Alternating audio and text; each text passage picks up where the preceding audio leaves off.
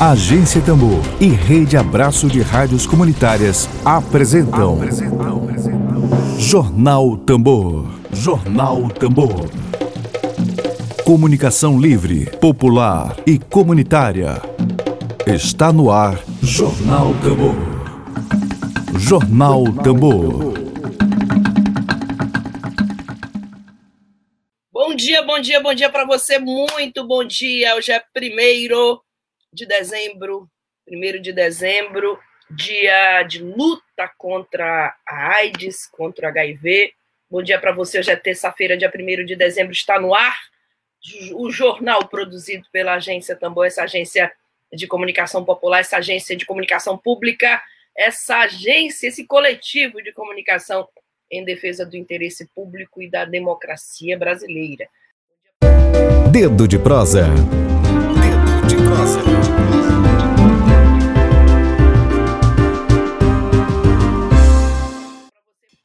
Hoje, dia 1 de dezembro, o nosso dedo de prosa é com um sociólogo, ele é professor do Colégio Universitário, ele é presidente da Pruma, seção sindical do Andes. Eu estou aqui com o Bartolomeu Mendonça. Bartolomeu, seja novamente bem-vindo aqui, a casa é sua. Bom dia para você. Microfone, acho que está desligado, Bartolomeu. Dá uma ligadinha. Dá uma mesmo. Pronto. Bom dia. Bom dia tudo bom? Espero que estejamos todos bem, embora ainda enfrentando essa pandemia, esse governo, enfim, mas sigamos. Hoje a gente quer falar um pouquinho também de vitórias, do movimento docente de educação. Obrigado pelo espaço. Não, a casa é sua, você sabe disso. Bom, e a gente sabe também que hoje, 1 de dezembro de 2020, há 42 anos, é isso? Há 42 anos, surgia a Pruma, né? Vamos conversar hoje sobre os 42 anos da Pruma frente à luta pela democracia e da educação pública, gratuita, laica e de qualidade e também socialmente referenciada. Bartolomeu, eu começo te pedindo um balanço da, das lutas da Pruma, que foi criada em plena ditadura militar, né? E Nesses 42 anos, mais de quatro décadas de, de atuação, é, quais foram os momentos mais relevantes, mais significativos da Pruma, que veio atravessando todo esse processo democrático brasileiro bastante conturbado e criado em plena ditadura militar. Começo te pedindo esse balanço. Tá certo. Obrigado, Flávia, mais uma vez. É, eu queria começar fazendo um tributo à ancestralidade, exatamente nesse sentido de que é, os lutadores do passado tiveram essa coragem, essa iniciativa de criar, como você bem frisou, em plena ditadura militar, a Associação de Professores da Universidade Federal do Maranhão. Percebam, naquele momento foi criada como associação, exatamente porque não se permitia, era quase impossível criar um sindicato. Mas os professores e professoras, lutadores naquele momento, criaram a Associação de Professores. Depois veio se constituir o Sindicato da Universidade Federal do Maranhão, por uma seção sindical vinculada ao ANDES. Esse momento é marcante porque é, os professores, naquele momento, passaram quase uma década ainda ali lidando com o regime autoritário. Penso que o balanço que nós podemos fazer, o primeiro deles, o primeiro aspecto a ser pensado, é que, embora ainda ali na ditadura militar, a Pruma, junto com as outras associações sindicais, outras associações de docentes no país todo, contribuiu com a luta da redemocratização. Foi para a rua, organizou a sua categoria, organizou os colegas, os professores, e passaram ali, é, como eu já falei, quase uma década, ainda confrontando, ainda se debatendo com regime autoritário, com reitores, gestões autoritárias dentro da universidade, Professores perderam os seus cargos naquele momento, depois foram readmitidos na luta. Professores, a, a, a, a Puma perdeu a sua sede dentro do campus naquele momento e depois, com muita luta, voltou ao campus. Então, é um momento que a gente percebe, é, nesses 40 anos, o, quando a Puma ela surge, ela já surge é, imersa nas lutas. Ela surge por uma demanda, por uma necessidade de organização da sua categoria. Depois nós é, enfrentamos aqui no país, principalmente ali já na década de 90, é, um início, a ascensão do neoliberalismo com o governo FHC, também foi um momento extremamente difícil para é, para a Associação de Professores naquele momento, para a Pruma. E ali nós tivemos é, uma greve de fome nacional, é, numa, numa greve histórica, em 1998, 20 anos depois de fundada a Pruma, é, vários professores fizeram greve de fome, e aqui da nossa ação sindical, três professores, naquele momento, também se apresentaram, indignados com o governo que retirava direito, privatizava a educação, é, desmontava a estrutura da carreira docente nas universidades. Então, o professor Antônio Rafael, o professor Cândido e também o professor Durval, eles se juntaram outros professores e fizeram uma histórica greve de fome para garantir os direitos dos docentes, garantir a educação pública, a educação gratuita, a educação com acesso para as gerações. Então, nós temos aí momentos muito marcantes. Um outro momento marcante, já aqui do cenário é, no estado do Maranhão, foi o envolvimento dos professores da Pruma para a criação da FAPEMA. Então, a Pruma entendendo que é necessário ter um incentivo à produção de conhecimento, teve à frente da reivindicação das negociações para a criação da FAPEMA aqui no nosso estado, que é aí a Fundação de Amparo, de Incentivo à Pesquisa do nosso estado. E nós tivemos muitos outros momentos é, de luta aqui em defesa dos professores nos departamentos, nos centros, e agora o desafio que fica nesses últimos anos é a interiorização. A universidade vive a realidade de multicampia, então nós estamos aprendendo a lidar com isso, a dar respostas, a se organizar para mais esse desafio, e fora também esse governo que, mais uma vez, não é só liberal, é também de traços fascistas, de, de traços autoritários, que nós precisamos, mais uma vez, fortalecer e reorganizar a nossa categoria para fazer frente a esses ataques. Pois exatamente sobre esse governo, Bartolomeu, que a gente está aqui com uma pergunta da agência Tambor lá, direto da redação da agência Tambor. É, a pergunta é a seguinte: a Pruma ela foi criada em plena ditadura militar, como nós já sublinhamos aqui, e agora em 2020, justamente quando ela completa 42 anos, o que vemos é uma perseguição por parte do governo federal às universidades públicas, uma perseguição ostensiva, desde um debate de nível baixo, rasteiro, como dizer que as universidades públicas têm pessoas baderneiras, né? a série de ministros da educação que já vem caindo aqui nesse governo. E a pergunta da agência Tambor é: como é que você avalia esse momento, aos 42 anos de Apruma, atravessando o período ditatorial, justamente esse momento atual é um momento de perseguição às universidades públicas. Como você avalia esse momento? Pois é, é um novo desafio. Se naquele momento, na criação da Pruma, nós é, enfrentávamos o governo que já estava ali há mais de uma década é, se colocando como um regime autoritário, regime civil-militar, empresário-militar, enfim, de acordo com os conceitos que se utiliza para identificação daquele momento.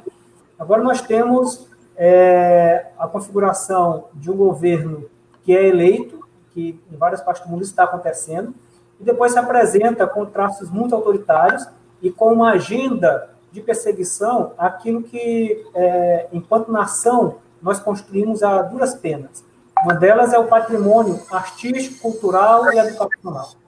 As universidades hoje, no mundo todo, e aqui no Brasil não é diferente, é o patrimônio mais caro, o patrimônio é, que se deve ser preservado em qualquer sociedade civilizada. O que nós temos observado é exatamente esse ataque ostensivo, o desmonte da estrutura pública gratuita das universidades e a abertura para os conglomerados de educação privada. Então, às vezes a pessoa não tem noção do que seria tratar esse bem, esse direito que é a educação, como sendo é, uma mercadoria, como sendo colocado aí é, simplesmente a partir do mercado, das transações nas bolsas de valores. E, claro, além disso, o que nós temos observado é essa desqualificação de uma pesquisa, do conhecimento gerado na universidade com autonomia. Talvez o que esse governo mais tema e mais ataque é exatamente a produção de conhecimento com autonomia, sobretudo na área das ciências humanas. Então, nós tivemos ataque na área das ciências humanas desde o início desse governo, e agora, mais uma vez, é, tem aí notícias de que é, o CNPq vai retirar as bolsas, e incentivos para a área de ciências humanas, mais esse ataque. Então, a Pruma vive esse desafio. Então, fica para nós, eu comecei falando da nossa ancestralidade, dos lutadores do passado, nós já tivemos aí, é, essa é a 21ª gestão da Pruma Associação Sindical, então nós tivemos muita massa crítica, muitos professores que dedicaram a sua vida, o seu tempo, literalmente a sua vida fazendo greve de fome, e agora o que está posto para nós é um chamamento à nossa categoria para entender esse momento, que é necessário fazer unidade com os setores para que nós possamos.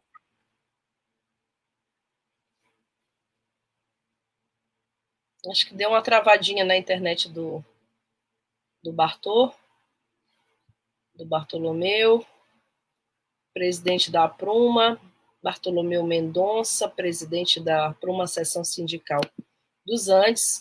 É, ele estava com alguns problemas de conexão no início, por isso que nós demoramos a chamá-lo, mas acho que agora deu uma travada. Travou. A Lívia está me. A Lívia está aqui me ah. confirmando, mas voltou. Que bom. Estou, né? Pronto, vamos continuar. Que bom. É, acho que foi exatamente naquele momento que eu estava falando que o desafio é reorganizar a categoria, a categoria entender que agora é necessário fazer uma ampla unidade contra é, esse governo que ataca não só as universidades, mas também os povos tradicionais, os indígenas, quilombolas, agricultura familiar, enfim, é uma estrutura de desmonte do Estado, estrutura que ataca a própria indústria nacional, então nós temos que estar aí muito atentos com relação a isso. Nesse momento a gente observa que esse ataque é orquestrado. A Pluma, que quando surge até hoje teve uma relação direta com os povos tradicionais, com os povos do campo, é, também a gente observa que é necessário estar cada vez mais fortalecido.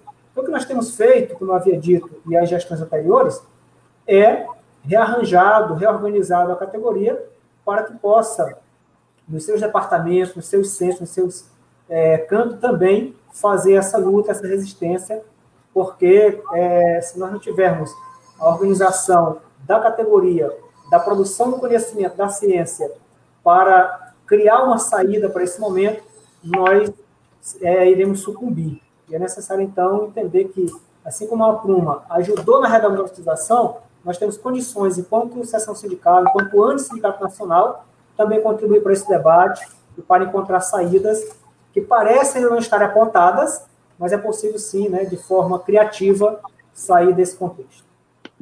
Bom, a gente está com a Daiane Santos aqui acompanhando a, a a transmissão, a entrevista do Bartolomeu, e ela tem uma pergunta a você, Bartol. Se você poderia falar como surgem as universidades públicas e qual a importância das políticas de ação afirmativas neste processo. Obrigado, Daiane. Daiane é uma grande companheira do GED, no nosso grupo de estudos, aí acompanhando. Obrigado por fazer o debate. As universidades públicas, elas surgem no contexto de organização do pensamento, do conhecimento é, nacional. Isso foi fundamental. Evidentemente, quando ela surge, ela vem com uma contribuição é, de pensadores é, europeus, principalmente. A gente tem hoje uma discussão muito forte do pensamento eurocêntrico, isso nas universidades também já acontece. Aquela contribuição no passado foi fundamental para a organização da nossa estrutura universitária, e pouco a pouco, primeiro não era essa estrutura de universidades, mas as faculdades, então a faculdade de Direito, as engenharias, as faculdades da área de Ciências Humanas, e depois foi se integrando e surgindo as universidades. Então, esse sistema de universidades estaduais e federais que nós temos é a partir, principalmente da década de 50, 60, e se consolida na década de 60 para década de 70. Então, é relativamente é, curto o tempo de universidade que nós temos, se comparado aí com outros países. E, evidentemente, naquele momento, a universidade pública, o acesso dos povos indígenas, dos quilombolas, dos negros, das pessoas da periferia, era extremamente restrito. O avanço e a ampliação é, do número de universidades, do, do número de vagas nessas universidades, foi fundamental para que mais pessoas tivessem acesso. mas evidentemente que isso também não era, não se resolvia. O que nós observávamos, observávamos era que é, as pessoas da periferia, negros, indígenas, estavam fora. Né? Então, na estatística da universidade, não havia espaço para isso. E isso não foi, essa universidade mudou por dentro. Foi uma luta muito grande do movimento negro, do movimento indígena, para que se tivesse essa política de acesso, né, de ações afirmativas. E aqui eu queria é, trazer um nome fundamental aqui no estado do Maranhão, o professor Luizão, que acho que é um é, país, que sempre esteve à frente do, dos movimentos, sempre esteve à frente para a implementação das ações afirmativas. Evidentemente que eu estou falando o nome de uma pessoa, mas que representa um coletivo muito grande, muita gente que esteve nessa luta e que isso transformou, mudou a face da universidade, popularizou a universidade. E existem alguns analistas que dizem, inclusive, que o desmonte, o ataque à universidade é exatamente porque a universidade se populariza, a universidade tem acesso à frente para a implementação das ações afirmativas. Todo esse professor representa o faz com que é, se tenha também esse ataque. Isso, é, ao mudar a universidade, muda também o seu discurso. Então, quando a universidade agora ela é atacada por um governo de extrema-direita, é porque a universidade que tem, de certo modo, embora não seja ainda, é, digamos assim, a maior parte, mas a universidade que tem consciência do seu papel, uma universidade que sabe que tem o dever de estar do lado do trabalhador, de ter o dever com cuidado com as questões ambientais, com as questões territoriais, e, portanto, essa universidade ela tem incomodado bastante. Mas essa universidade também ela precisa estar muito organizada para que esses ataques eles possam né, é, serem, se não, se não é, barrados, minimamente, né, conseguir aí minimizar o que pode vir desses ataques. Mas eu penso que foi um avanço imenso o, a política de cotas nas universidades públicas né, no país. Bartô, uh, o tema central né, desses 42 anos, é, é, é, o conceito que fica bem evidenciado, é a Pruma frente à luta pela democracia, é, da educação pública, pela luta pela educação pública gratuita, laica de qualidade e socialmente referenciada. Eu sei que muita gente não sabe ainda o que significa uma educação socialmente referenciada. Então, eu queria te pedir para é, elaborar mais esse conceito, trazer esse conceito de socialmente referenciada à tona para esse nosso debate de agora. É, toda educação, todo conhecimento, é, por mais que nós não queiramos, ele sempre vai ser socialmente referenciado. Porque o conhecimento é um resultado coletivo é, do debruçamento dos indivíduos. Né?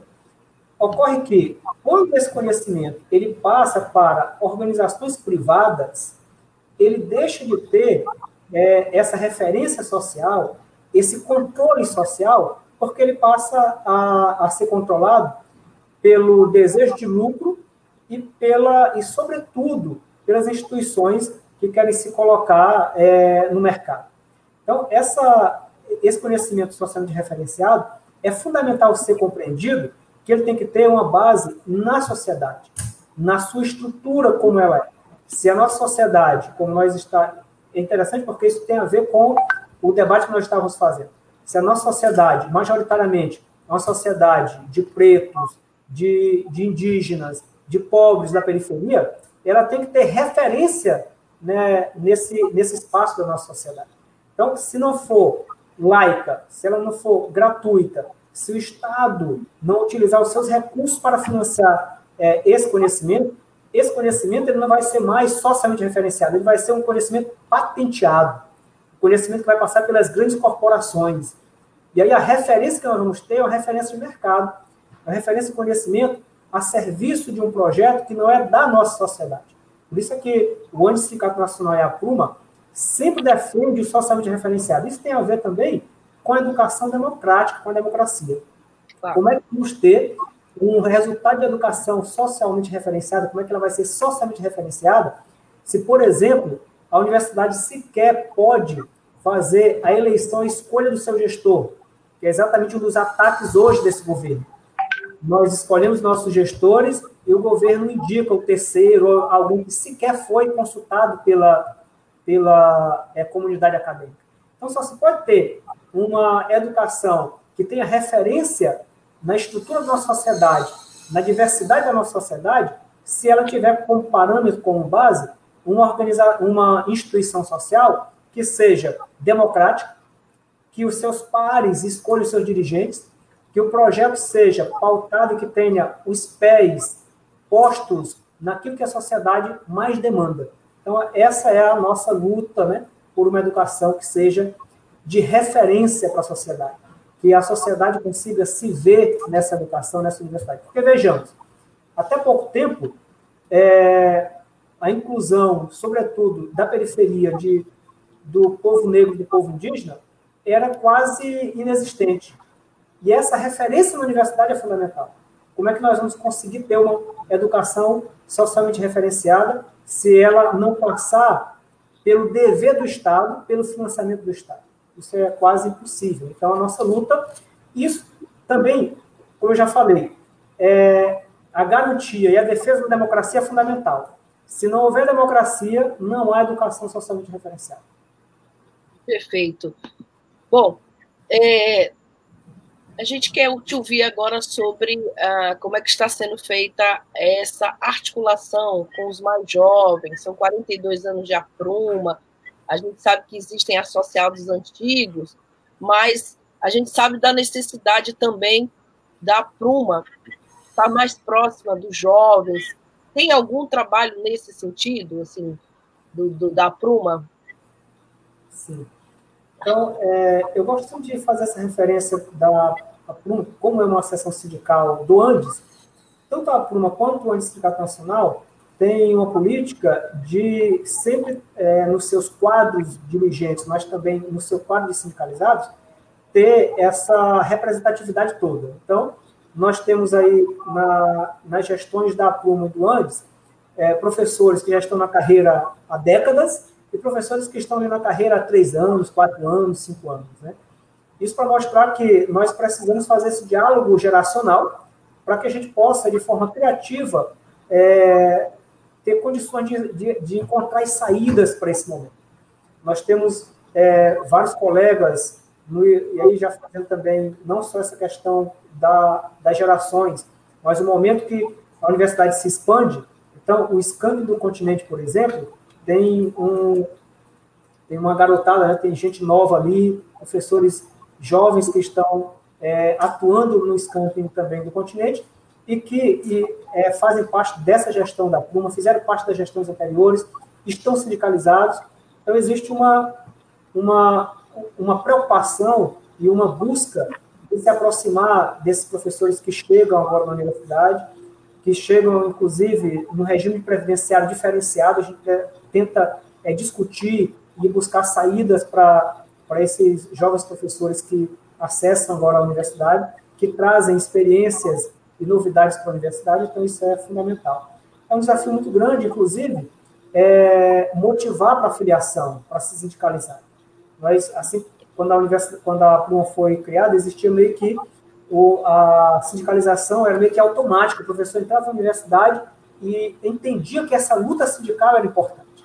E com esses passados anos, esse ataque às organizações sociais, ataque às instituições sociais, aos sindicatos, foi fazendo com que também houvesse um certo distanciamento. Nós buscamos formas de nos aproximar, de buscar diálogo com esses professores, fortalecer é, a sua luta no seu local de trabalho e dizer que a, a Pluma está sempre à disposição. Nós abrimos sempre o canal de diálogo né, com é, essas novas gerações. Para você ter ideia, nós temos aí professores que participaram da fundação da Pluma e professores que é, entraram há menos de um ano na universidade estão sindicalizados. Então, essa diferenciação aí de, de gerações talvez seja o que mais fortalece o que nós temos de melhor na Pluma, que é o que dá vida ao nosso sindicato. Quem é o associado mais antigo, Bartolomeu? Agora sim, é uma pergunta difícil. É uma curiosidade, né? É uma curiosidade é. aqui fora da pauta. Isso, não, mas de fato é bom nós vermos, porque tem, tem vários professores que estiveram na, que assinaram a ata de criação da, da Puma. Então não tem o mais antigo, né? Tem os mais antigos.